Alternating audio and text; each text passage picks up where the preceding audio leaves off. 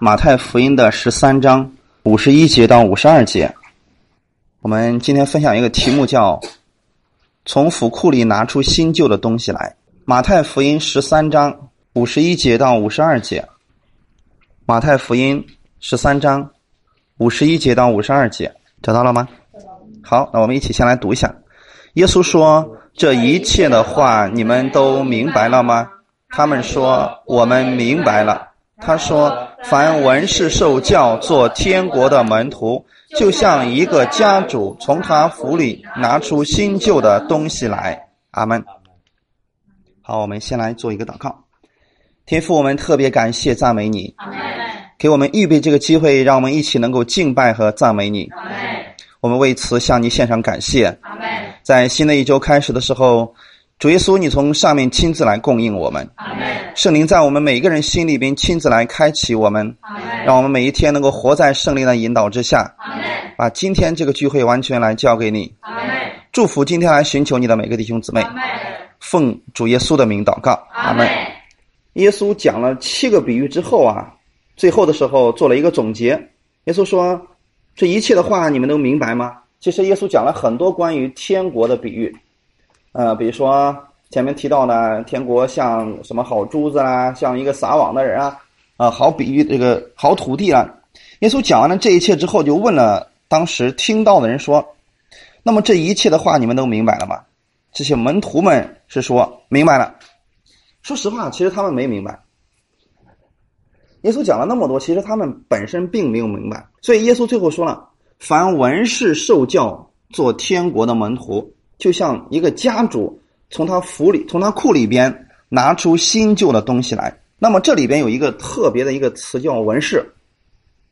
我不知道大家对文士了解多少？文士其实，在旧约是一个非常重要的一个职位。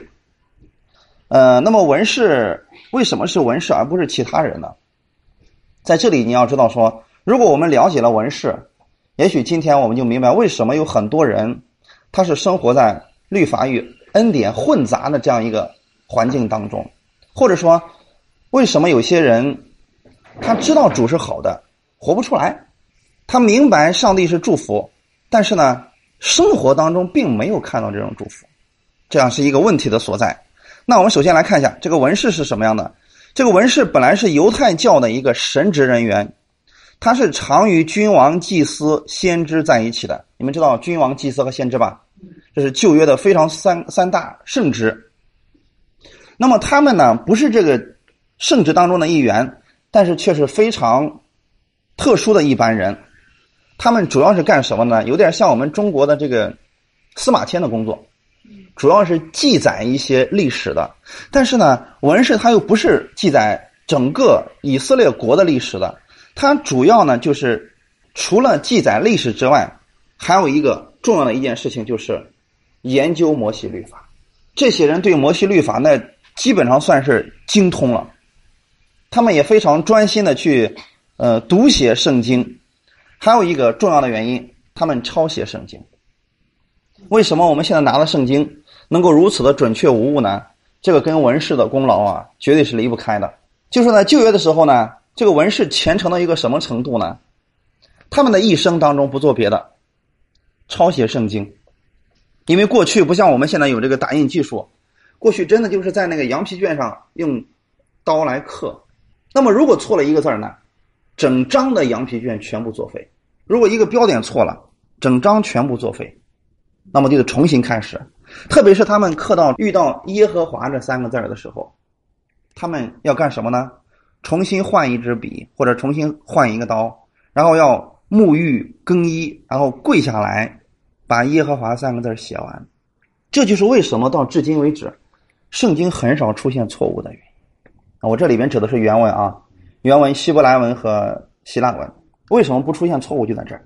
他们太虔诚了，正是有这样的一群人，所以呢，圣经有很多的这个古卷，我们今天也知道会有一些呃一些错误。为什么我说？因为过去呢，他们错了之后啊，直接就扔了。那么有些人舍不得啊，你说应该错了一个标点，把它扔了多可惜啊。有些人就把这个保存下来了。这会出现了，今天有不同的不同的版本。其实这都是文士的工作，所以对文士来说呢，他们对圣经是非常的熟悉的。那么呢，旧约有一个人叫以斯拉，大家知道吧？他不写了个《以斯拉记》啊？那个以斯拉啊，在《以斯拉记》的第七章第六节说了，这以斯拉从巴比伦上来，他是敏捷的文士，通达耶和华以色列神所赐摩西的律法书，王允准他一切所求的，因耶和华他神的手帮助他。你会看这里边有句话说是，他对摩西的律法书是非常了解的，他跟我们不一样。我们今天为止啊，我们还背不过摩西律法呢，但是他们。基本上算是了如指掌。我用我们中文的话来说，倒背如流了。这么一群人啊，相当了不起的一群人。可能我们觉得说，你看读那个什么旧约的前五卷书，那不就是摩西律法吗？什么立位记啊，那个啊谁生谁谁生谁，我们觉得那东西多么枯燥。他们要把这东西背过的，你可想这些人有智慧，而且精通摩西的律法。所以说，文士的这工作很神圣。他们的地位呢，在当时的犹太国当中也是非常的尊贵的、高人一等的。正是因为有这种待遇啊，所以后来慢慢的就脱离正道了。因为可能长时间的被人尊敬之后啊，呃，一旦说他没有从神来的启示的话，人就特别容易骄傲。这个不仅仅是说文士是这个样子，其实所有的人，包括在我们国内执政的掌权的也是这个原因。如果周围总是有人夸奖你，慢慢的这个人就会飘起来，他可能就忘记了自己本来是做什么的。所以这群人最后呢，就渐渐的脱离了真道，爱慕虚荣，喜欢在人面前表现。他们把人的遗传加在了神的律法之上，然后呢，咬文嚼字，啊，墨守字句，自以为意，甚至有时候呢，谬解律法。那我给你们讲一个故事，就是说，到后来的时候呢，这个文士和法利赛人，他们就规定百姓说，在安息日的时候啊，什么工都不要做。这本来就是律法里面所说的吧？但是他们加了东西，说什么呢？走路也不要超过两两里路。那么这种情况，百姓怎么？百姓呢，只能听话呗。既然人家文士懂圣经，人家懂这个摩西律法，我们听人家的就好了。所以百姓都遵守。那我们在安息日的时候就不走超过两里路。但是呢，这些家伙们，他们不受这个限制。有一次呢，这个有人就看见文士和法利赛人就超出了两里路，然后呢就问说：“你做我们的夫子，你为什么要超出两里路呢？”人家说：“你什么时候看见我的走我的脚走两里路了？”人家是坐着车的，就说他们呢把这个律法给了这个百姓们，他们自己却不却不遵守。这就是耶稣曾经对说：“你们这假冒伪善的法利赛人和文士有话，就是这样一个原因。他们自己最后呢，就是在律法上加了很多的东西，然后呢，就是错解律法，欺压弟兄。那么今天我们其实也可以看出来，恰恰是懂律法的那些人，反而成了恩典的拦阻，是不是这样的？哎，好，我们先看一段圣经。马太福音二十三章一到七节，那时耶稣对众人和门徒讲论说：“文士和法利赛人坐在摩西的位上，凡他们所吩咐你们的，你们都要谨守遵行，但不要效仿他们的行为，因为他们能说不能行。他们把难担的重担捆起来，搁在人的肩上。”但自己一个指头也不肯动，他们一切所做的事都是要叫人看见，所以将佩戴的经文做宽了，衣上的穗子做长了，喜爱宴席上的首位，会堂上的高位，又喜爱人在街市上问他们安，称呼他们拉比。阿门。这就是到了耶稣时代的时候。这些文士和法利赛人已经变质了，他们喜欢在高位上，喜欢别人对他们阿谀奉承。但是耶稣说什么呢？说你看啊，他们所说的那些事情啊，吩咐你们的都要谨守遵行，但是不要效法他们的行为。就这群人的行为呢是非常糟糕的。其实我们也真的看出来，真的活在律法下的人，他们的。说的是好听的，但是行为是糟糕的。那么今天都什么样的人在律法下呢？两种人，一个明白圣经在律法下活着的人，另外一种不信主的，不信主的其实也是在律法下，只是他们活在自己的这个律法之下，良心的律法之下。所以很多人他是，你也会发现有一些人是什么情况呢？说的特别好，但是做不了。这些人其实都是在律法下活着，对吧？但是主耶稣不是这个样子。主耶稣说啊，但你们不要受拉比的称呼，因为只有一位是你们的夫子，你们都是弟兄。耶稣的意思是什么呢？他是一个言传身教的人，是我们的榜样。所以你看，耶稣在讲这个天国的这个比喻的时候，他是用一些非常实际性的东西在讲，包括耶稣一生当中行了很多神迹啊。那么这些呢，其实是耶稣对神的话语的认识。然后把它活出来的，在约翰福音第一章里面说了，道成了肉身，那么这个就指的是耶稣吧？耶稣就是那个道，所以你看到耶稣的行为，你就知道说那个就是神。那么今天，耶稣不让我们去效法文士，是让我们去效法耶稣基督他自己。就是我们要做的，不是说今天给别人一套东西，说哎呀这个东西可好了，你看这他那个摩西律法多么的完备，你去遵守吧。我们不是给别人这个。我们要给别人带去什么生命？就像耶稣一样，我们要给别人带去实实在在一些帮助，而不是口头上的一些高言大志。这些东西其实喊口号谁不会？问题是能够实实在在的解决人的问题，就像耶稣一样，他到了很多地方之后，他能够给人带来的是帮助，能够医治赶鬼，然后呢，给体恤病人、爱门徒、培养这些门徒。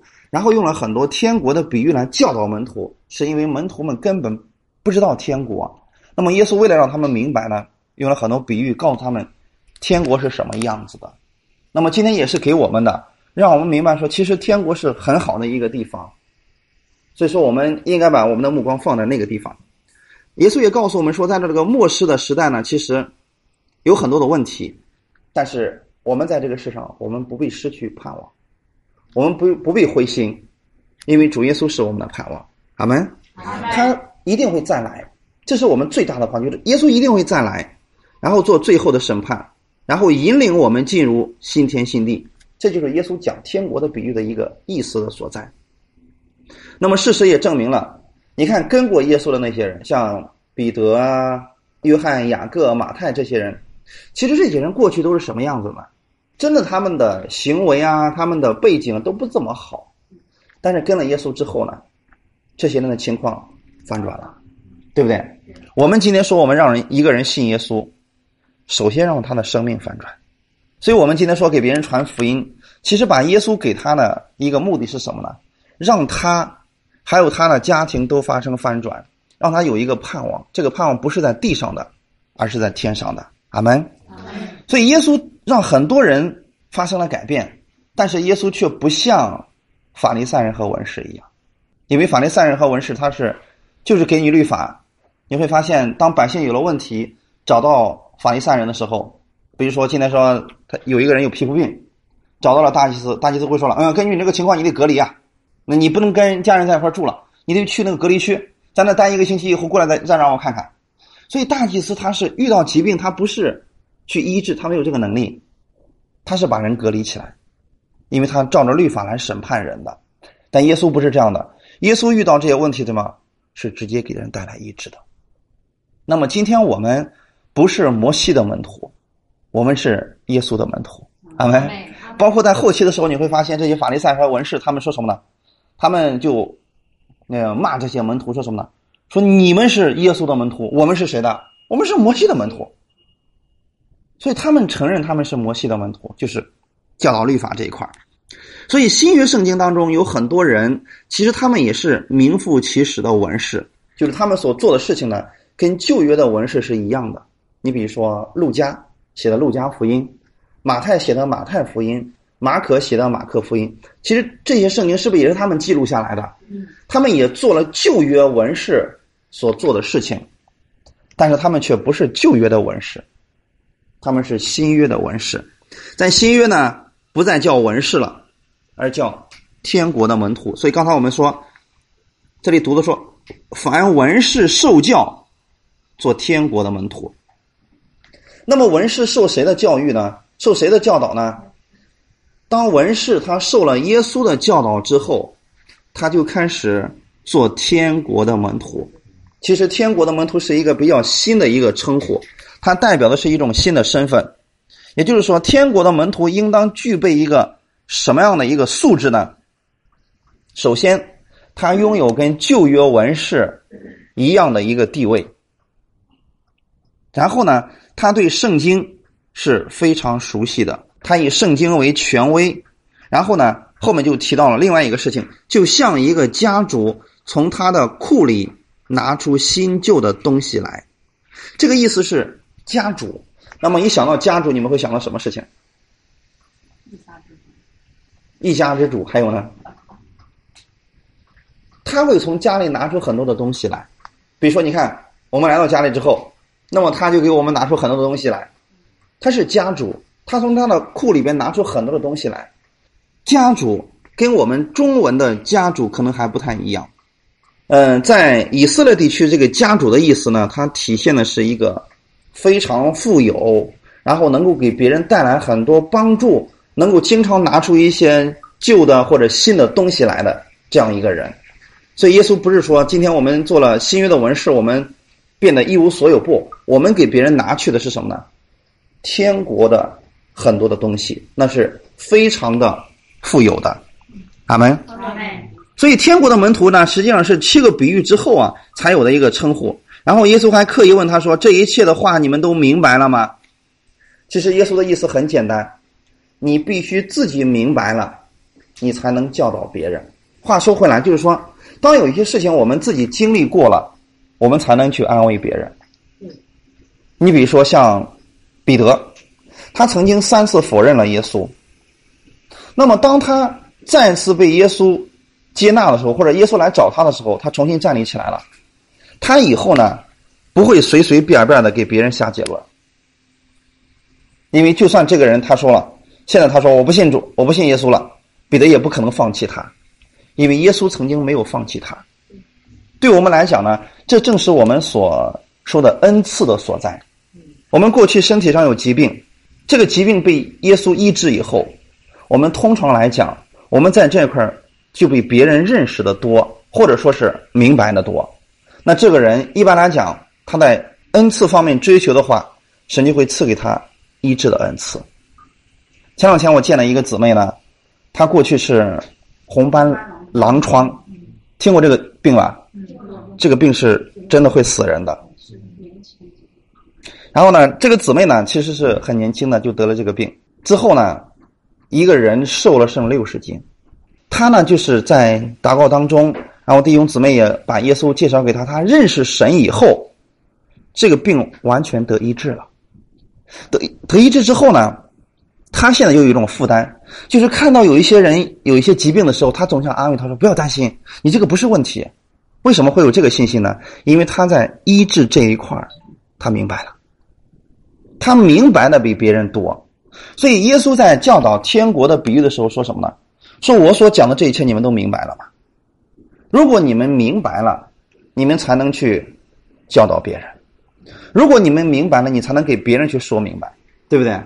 就像今天一样，那我只有明白了这段话语，我才能给你们来分享。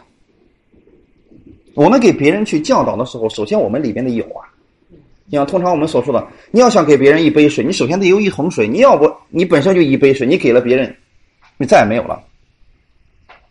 对我们来讲。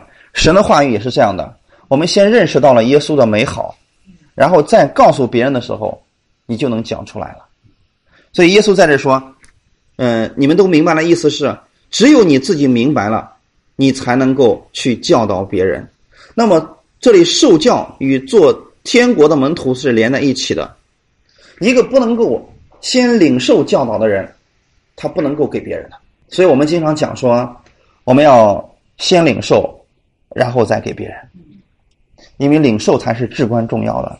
我们里面东西没有的话，那我们给别人的是什么呢？我们自己的经验、我们的经历或者我们的想法。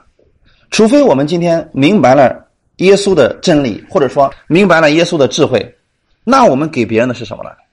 耶稣的智慧。其实我们很多人，我们都在不断的给别人。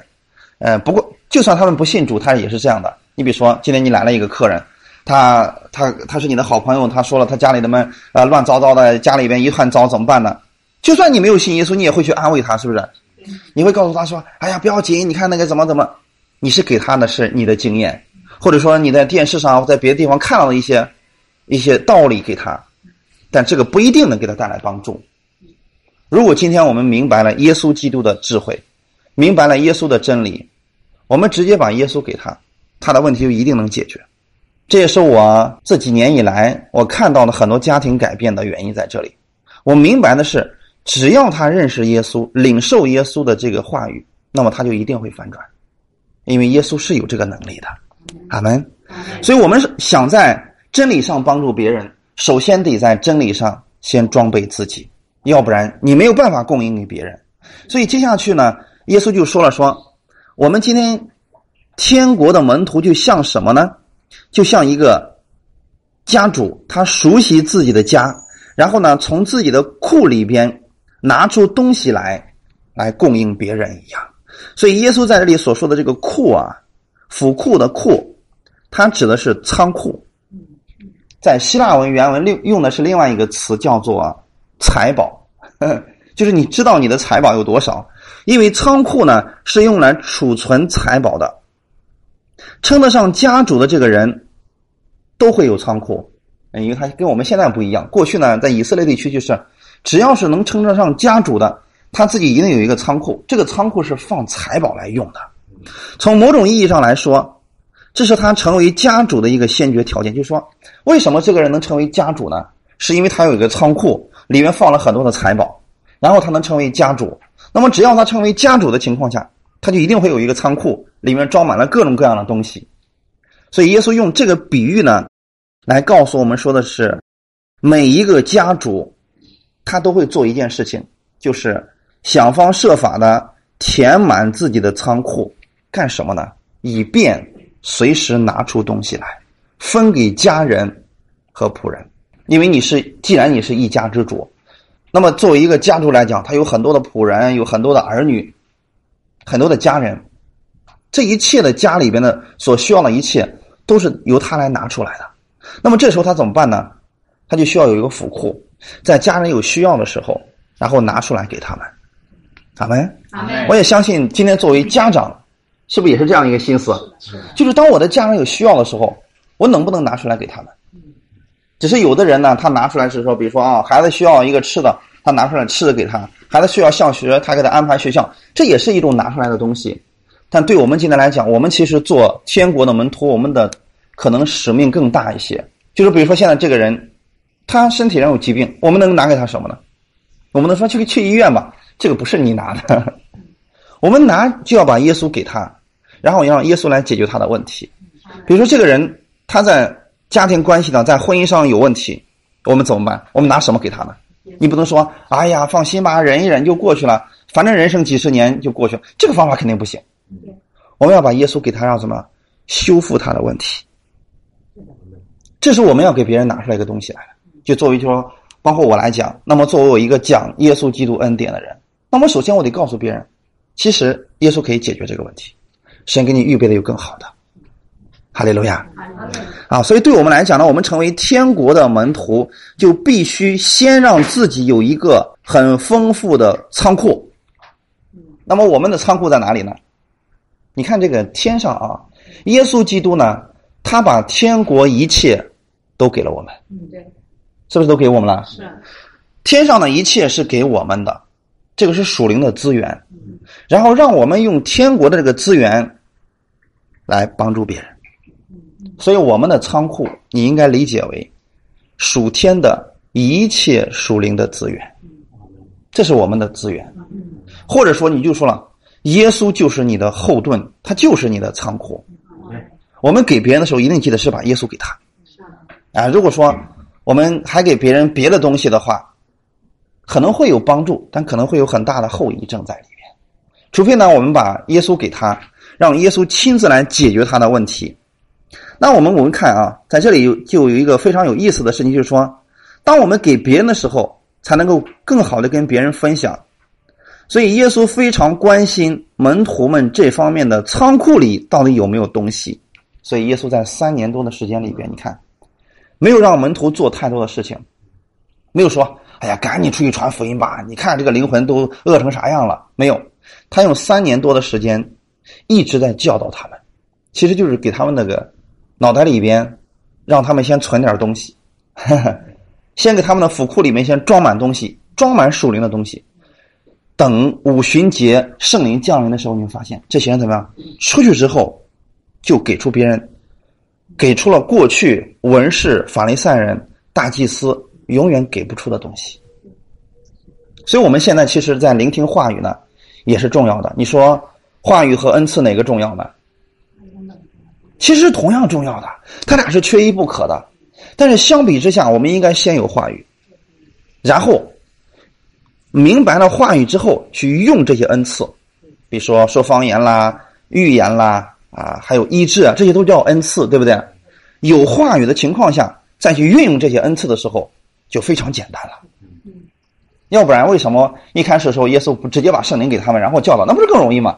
耶稣没有，三年半，先只是给他们话语，耶稣在前面做，他们在后面看，啊，耶稣不断的教导，然后不断的做，他们不断的看。整整看了三年多，直到后来的时候，圣灵一降临，你发现充满了他们之后，他们想起了耶稣过去所说的话语，然后竟然拥有了耶稣那样的能力。他们是不是不断的给？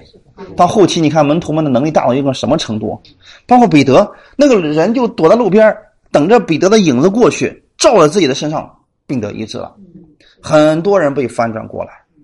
其实这个跟前面的三年半的话语。离不开的，绝对离不开的。所以耶稣是先告诉他们说：“嗯，你们得先把这个府库给装满了呀，先把仓库给装满了。”那么这里说了，就像一个家主从他的库里拿出新旧的东西来。那么新旧的东西要究竟又是什么呢？很多人以为说新旧的东西是两种东西，新的或者是旧的，这是变成两种了。其实不是。新旧的东西在原文希腊文当中还是一种东西。这一种东西，有的人拿出来是旧的，有的人拿出来就变成新的了，这是不是很奇怪呢？就是一种东西，为什么有的人拿出来变成旧的，有的人拿出来变成新的了？其实这正是耶稣的呃所说的话语的奥妙之处啊。从经文本身来看，这个东西是是同样的一样东西，但是它既是旧的，又是新的。它既是新的，它又是旧的。严格的来讲，库房里的东西应该都是旧的，但是被这个人拿出来以后呢，它就变成了新的。其实，在一个合适的时机当中，拿出适当的东西给合适的人，对于接受者来讲，它是新的。那么，这样我给大家来讲，这本圣经是不是旧的？是。但它是不是新的？是是。理解了吗？过去他们也读这本圣经，但是读不出新的意思来。再过两千年，这本圣经对后人来讲还是新的，因为永远不过时。但是它又，它确实又是一个旧的东西。这就是耶稣要告诉我们的，就是说新旧的东西。呃，那么今天对我们来讲，耶稣不是发明了一样新的东西，耶稣是对神的话语。做了一个新的解释，阿门。阿门。回归了原来神原来要赐给我们的一个方式。就比如说拿进天国这件事情来讲，那么同样都是让人进天国吧。文士和法利赛人会怎么说？努力的去遵守摩西律法吧。他们是不是也是拿这个，也是让人进天国的方法？但是他们用的是旧的方法。耶稣是不是也是让人进天国？但是耶稣怎么说呢？天国近了，你们当悔改，信福音。他让人不是去努力遵守律法，是让人相信他。但是相信他的什么呢？就是你相信耶稣为你遵行了旧约全部的律法，你今天就可以走过去所没有完成的那条路。所以这就是耶稣话语的奥妙之处。它既是个新的，但是同时它又是一个旧的。新的方法呢？是可以蒙神的喜悦的，那么这个新的方法跟旧的冲突不冲突呢？一点都不冲突。也就是说，我们进入天国的方法也必须遵守律法，对不对？只是呢，过去是靠着他们自己在遵守，他们发现自己都失败了，遵守不了。耶稣来了以后呢，他为我们遵守了全部的律法，然后让我们说：你只要相信我已经遵守了，我就把我所遵守的赐给你。所以他在十字架上为我们的罪，是不是付上代价了？为我们的罪流血牺牲，然后把他的义给了我们，这是一条新的路，但是又是符合旧的路的。这就是新旧的东西。今天我们要做的事情很简单，就是接受耶稣在十字架上所做的一切，你单单靠着信，你就可以得着了。所以进天国对我们来说又变成一个新事，它不像过去那样，怎么努力都达不到，现在是很容易就得到了。所以这就叫做新旧的东西。所以天国门徒他不是发明了一个什么新的东西，因为他们所拥有的一切，也是旧约圣经所记载的。也是，就是过去的一些东西，但是呢，今天是，不是靠着遵行律法了，是靠着耶稣而来的。阿门。耶稣是希望我们把旧的东西活出新的样式来。就是旧约里边是不是也告诉我们要有好行为？但是新约里面是不是也告诉我们要有好行为？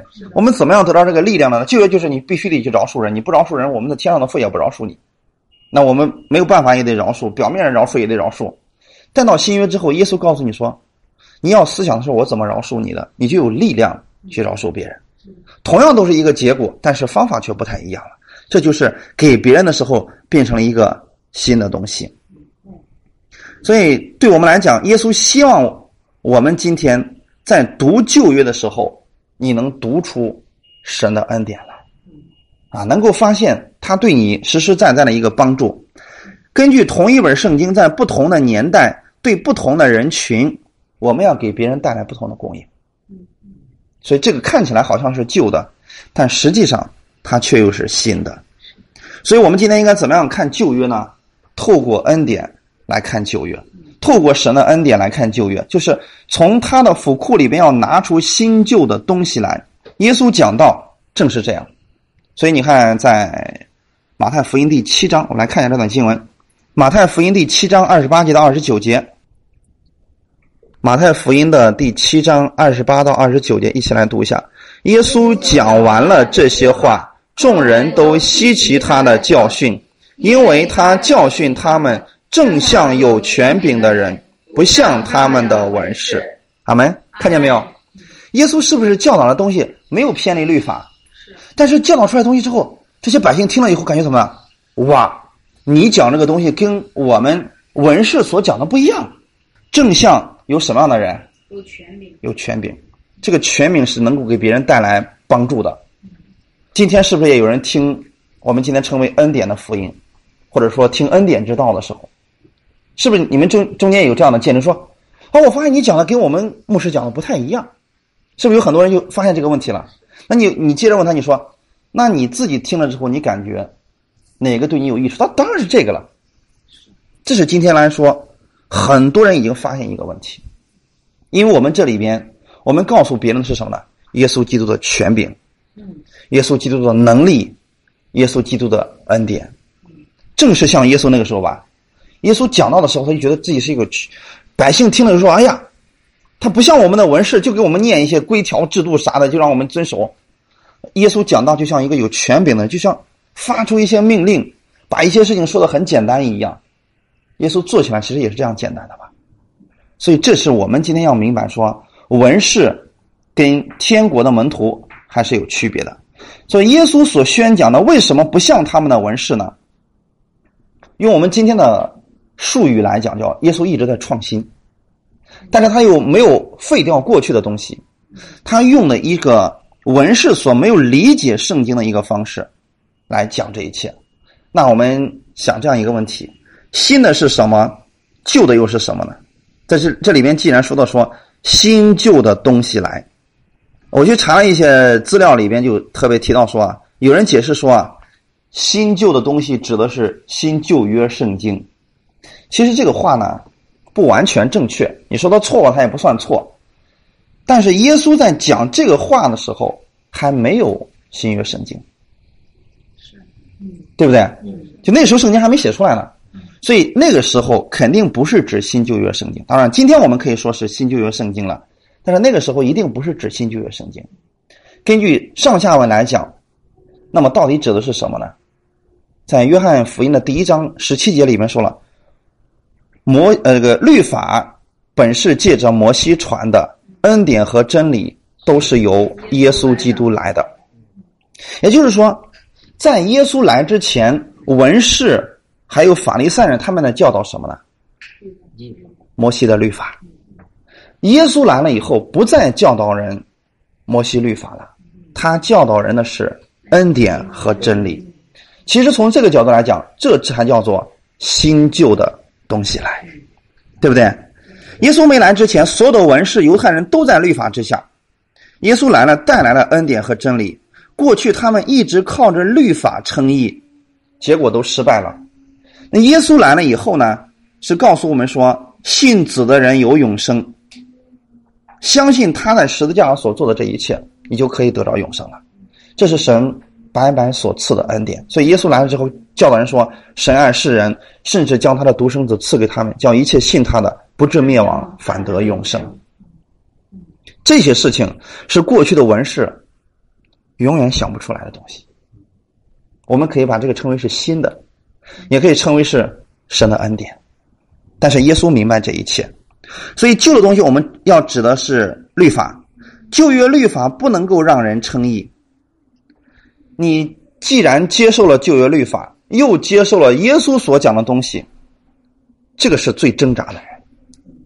我们把这样一群人称为是混合的人。其实今天这样的教会呢，在我们中国是算是最多的吧，就是他一半恩典，他一半律法，他一会儿告诉你你已经因信称义了，神的恩典在你身上，一会儿就告诉你说你必须要透过好行为让神来祝福你。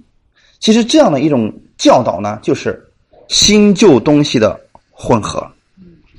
他习惯了守旧约的律法遗文，他同时又相信耶稣在十字架上因信称义的道。其实今天我们很多时候，我们受这种观念的影响了。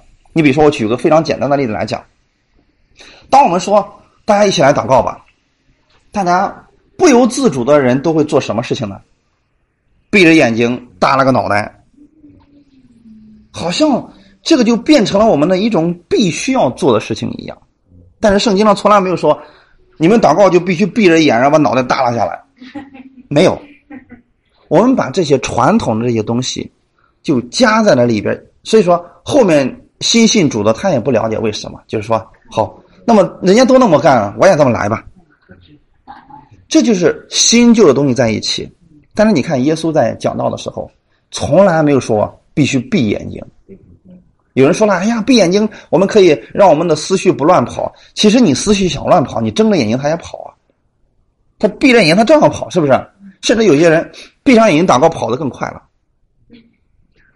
所以重点是，我们知道我们在向谁祷告。所以耶稣在最后的时候，你看他在约翰福音十六章以后，他们是走着去科西玛尼园的时候，那个时候他们是一边走一边唱诗，然后一边祷告。最后耶稣是边走边向天父祷告的。我们肯定不会相信耶稣全都闭着眼睛，我们一边祷告一边走，那不掉到沟里边去了吗？是肯定是睁着眼睛，然后祷告的。其实这就告诉我们一个什么事情呢？这叫新的，但是看起来它也不是新的。就是今天我们有很多观念是需要不断被更新，但是旧的东西呢，我们没有改变它，只是被更新掉了。阿门。阿门。所以你看，耶稣在十字架上用他的宝血废掉了代代冤仇，涂抹了律法上所写攻击我们、有碍于我们的字句和规条。他要完成律法嘛？他要完全律法，所以耶稣成全了律法。这个事情有没有完成呢？已经都完成了。我们不可能完成，所以你也不必要今天去靠着守律法让神来祝福你。可恰恰是这个问题，今天成为了很多人经常去教导的一个事情：你要守律法，要守这条诫命。你要不守的话，神不会喜悦你的，神不会听你的祷告，神不会祝福你的。这就是本来你应该给别人新的东西的，结果现在呢，给了别人是旧的东西。耶稣呢，他不是要废掉律法，他是给了我们更高的律法。我把这个称为最高的律法，叫做爱的律法，也叫做圣灵的律，对不对？不是用旧约的条条框框来约束人，因为这个东西约束约束不了人的。你想那个，我们告诉别人说不可这样，不可那样，他就做吗？他不一定做的。犹太人在律法下一千五百年，他们失败了。那么耶稣来了以后，他不再用这种方式让人来过生活了，因为这个是失败的。所以耶稣来了以后呢，让人过一种新的方式的生活，就是靠着他，靠着他来生活的啊。呃，因为呢，没有一个人靠着行律法而被称义的。换句话来讲，今天没有一个人他的行为是完全的。你总会违背律法。如果我们今天非得回到那个旧的体制之下的话，那么确实你是常常在咒诅当中的。这也解释了一个问题：为什么很多人信了耶稣了，总是出问题？其实是因为他把自己拉回了律法之下。因为在律法之下有个特点，你遵守不了的时候，就有咒诅出现。这个事情呢，不信主的人是完全在律法下活着的，所以他们遇到疾病的时候，他们不能埋怨别人，他们最多有些人到最后说了认命了，哎，我就这命，没办法。但是我们的生命不在这里，不在这个律法之下，我们是在耶稣基督里边的，耶稣是可以翻转这一切的。人呢，总会触犯律法而犯罪，所以人在亚当里边啊。他就没有办法脱离罪、脱离死亡的咒诅，除非你不在律法之下。那么，怎么样才能不在律法之下呢？只有一条路可以走：信耶稣。看一段经文，《使徒行传》十三章三十八到三十九节，知道了吧？好，我们先来读一下。所以，弟兄们，你们当晓得，赦罪的道是由这人传给你们的。你们靠摩西的律法。在一切不得称义的事上，信靠这人就都得称义了。阿门。看到一个什么样的问题？过去以色列百姓就在这种体制之下，在摩西律法下，不断的去生活、生活、生活，最后都失败了。其实今天我们知道，所有的人都希望自己的生活是什么样的呢？用世人来讲，就是是蒙福的。但是真正蒙福的有多少呢？除非你明白了耶稣基督的恩典。但话又说回来，今天能够明白恩典的也是太少了。很多人只是知道恩典，却不明白恩典。所以耶稣在上面说：“我所讲的这一切，你们都明白了吗？”他不是说你们都听见了吗？那听见他们肯定听见了。有很多人是听见了，没有明白。对我们来讲呢，一个真正明白恩典的人，他就会像保罗一样。保罗最后对自己是怎么说的？他说：“我或富足。”或贫穷，或饥饿，或饱足，或顺境，或逆境，我都知足了。其实今天呢，我才算是稍稍明白了一点点保罗的这个意思。真的，我我只能说是稍稍明白了一点点也经历过富足、贫穷、饥饿、饱足，这都经历过了。但是现在我能够做到什么事情呢？就是不管面临的是什么样一个环境，穷也好，富也好。或者说是饱足也好，好的环境也好，差的环境也好，或者说人少的时候也好，人多的时候也好，我能够坦然面对这一切。对我来讲呢，不会受什么太大的影响。就说今天对三个人讲到三千个、三万个人，对我来说一样。其实这正是保罗所说的内容，就是说你明白了恩典之后，你能够在凡事上都能够得胜。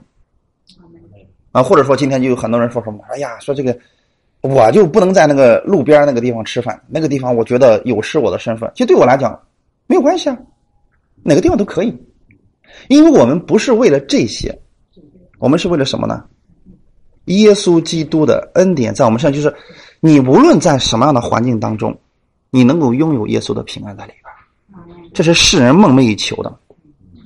其实所罗门在最后的时候就说。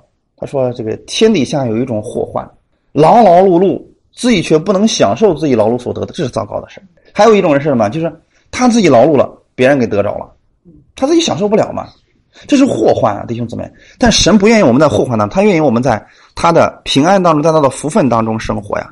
文士就是他拥有两个旧约的律法在他里边装着，耶稣的恩典也在这儿，所以他就比较纠结，到底我该按哪一种方式来生活呢？他不能够完全相信神白白的这个恩典，因为他觉得这个太简单了。那么旧约那些律法难道就扔掉了吗？他又舍不得扔，这种会造成一个情况，就是新旧的东西，它一会儿是新的，一会儿是旧的，一会儿是新的，一会儿是旧的。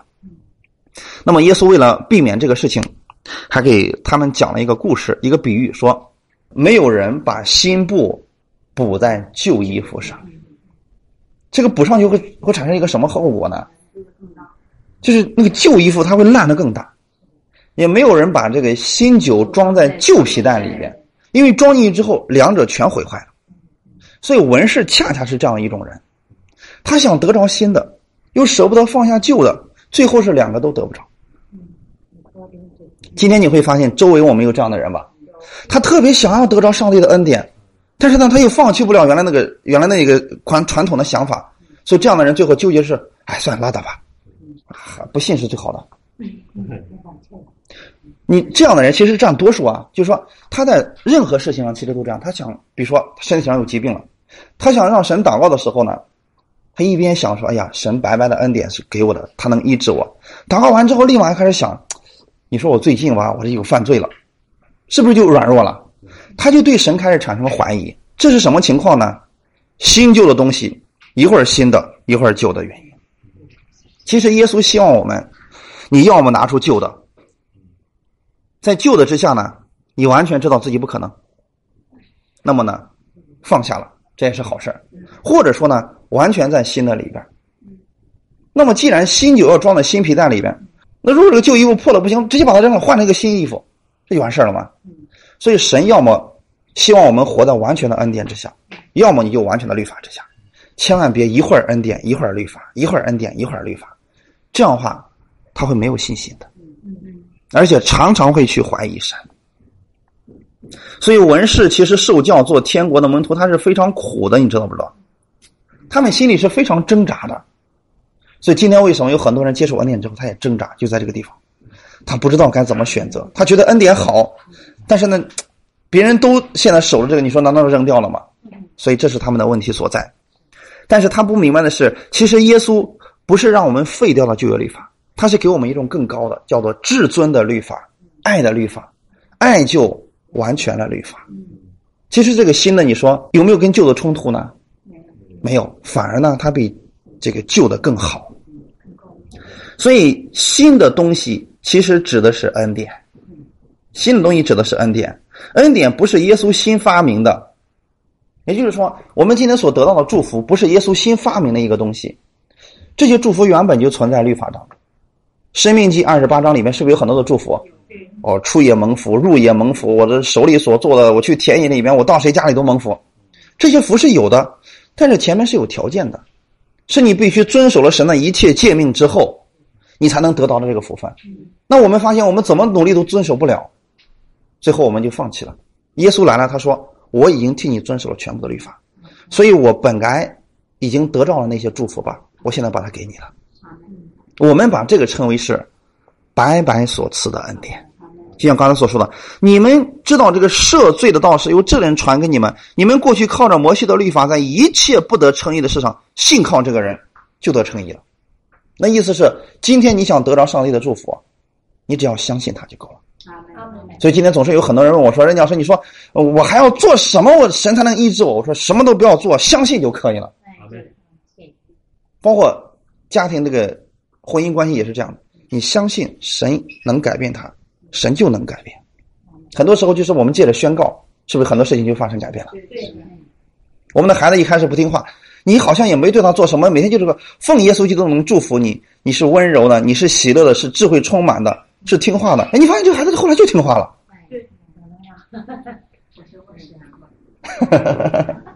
是这样的吧？对我们来讲，其实这就是最好的方式，完全在恩典下生活。千万别你宣告完了，然后说了你必须做这个，要不然我收拾你。你看这又回去了。在雅各书第二章第八节说了，经上记着说要爱人如己。你们若全守这至尊的律法，才是好的。至尊的律法是什么呢？爱的律法。你记得啊，在这个世界上，律法改变不了人，但是爱能改变人。只有爱能改变人。对我们来讲，我们如果希望孩子更好，你给他更多的爱就够了。如果你现在要求他做这个做那个，他改变不了。所以，对我们来讲呢，许多。犹太人接受了基督的恩典，却又过着律法的生活，这就是拿出了新旧的东西来办律法、办恩典。这样的人生活当中见证并不多，几乎没什么见证。但是一个在完全在恩典下生活的人，他的见证会越来越多，越来越多。嗯，是的这就是为什么这这几年，像你看，短短的两三年以来，已经有无数的见证每天都发过来，每天都发过来。可能有些人明白这个话是什么意思。每个月的药卡都用光了一个人，他说：“自从我明白耶稣基督的恩典之后，我现在我不用药卡了。”他说：“还有一个事情，就是说我过去这个人我是很小心眼的，你让我饶恕人，这绝对不可能饶恕到。但是现在我能做到饶恕我周围所有的人了。一个在恩典下，他能拿出新的东西来，就是别人都那么信，结果还是那样那样原来那个状态，他明白了。”他能够给别人新的东西了，就是同样都是神的话语，他给别人是新的，让他看到哦，那我也要这样。反而那些没有律法的人得着了耶稣基督的恩典是更多的，是不是？见证也是更多的。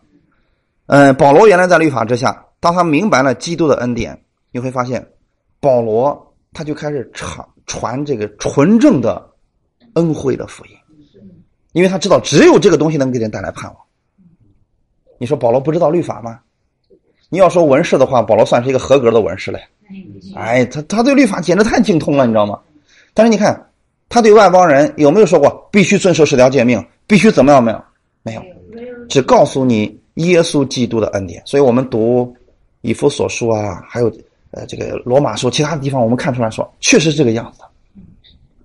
他给了人耶稣基督的恩典，很多人就改变了。所以我们看出来说，文士他是习惯于去守旧约的律法遗文的，一定记得这个习惯，很多时候我们是要去改掉的。旧旧的一些传统、一些习惯是需要被更新的。阿门。文士受教做了天国的门徒，他就不在律法之下，他是应该是在耶稣基督的恩典之下，靠着基督的恩典，然后活出耶稣基督的荣耀来。所以，其实我更愿意大家呢，你就在恩典当中活着，活出见证，给那些人看一看，就这么简单。这就是我的愿望。我的愿望很简单：你们每一个人的家庭里边都是和睦的。你出去之后，别人就不用说什么了，他还说什么呀？这就是见证，是不是？我们在一块聊天的时候，我们不是一看说：“哎呀，你不知道呀，最近我又得罪神了，我得罪好多了，怎么的？”嗯，不是，我们在一块儿，我们经常分享耶稣基督的恩典，这难道不是保罗一直提倡的一些事情吗？啊，所以你看加拉太书的第五章里边就告诉我们说，因为全律法都包括在“爱人如己”这一句话之内了，你们要谨慎，若相咬相吞，只怕要彼此消灭了。我说，你们当顺着圣灵而行，就不放纵肉体的情欲了。这是加拉太书五章十四到十六节的内容，圣灵的律也叫爱的律法，它是让人得生命的。那我们也看出来，圣灵今天在我们里边吧，他会亲自引导信徒。是的，就是有一些事情，你不知道为什么，你你就是觉得，哎，就应该这样。那么圣灵就会引导你说，对，这个就是正确的。当我们有一天我们，比如说有些不好的事情出现的时候，圣灵会告诉你不要做这个事情。他会给你有一种引导在里面，你会亲自的知道说，有些事情我是不愿意再做了，因为里面有一个更好的。他会让你去过更好的一种生活。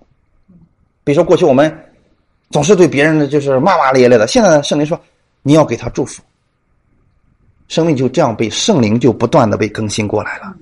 说如果今天我们还继续领受的是旧的犹太人的信息，一定记得，你那么你的生活就跟犹太人一样，你经常会看到自己不配、污秽，然后灰心绝望，这些事情一定会产生。那么在这样的一个环境当中生活，信仰的人，他一定是常常有病的，因为他在咒诅之下活着的。但耶稣希望我们活在他的恩典当中，所以在约翰福音第十章第十节里面说了，他来了是要叫羊得生命，并且得的更丰盛。我不愿意，我今天讲给你们是一套理论的东西，是给你们能带来生命的，就是让你们知道说，今天我们是要活在恩典之下，而不是活在旧有律法，不是靠自己，就是靠着耶稣基督，他来更新我们，来改变我们的。而我们的生命也正是这样被更新的。只有我们不断的领受了，就像耶稣一开始说：“先让你的府库里装满东西。”你装满了什么东西，你给别人的就是什么东西。装满了律法，一定会给别人定罪。看谁都不不是好东西。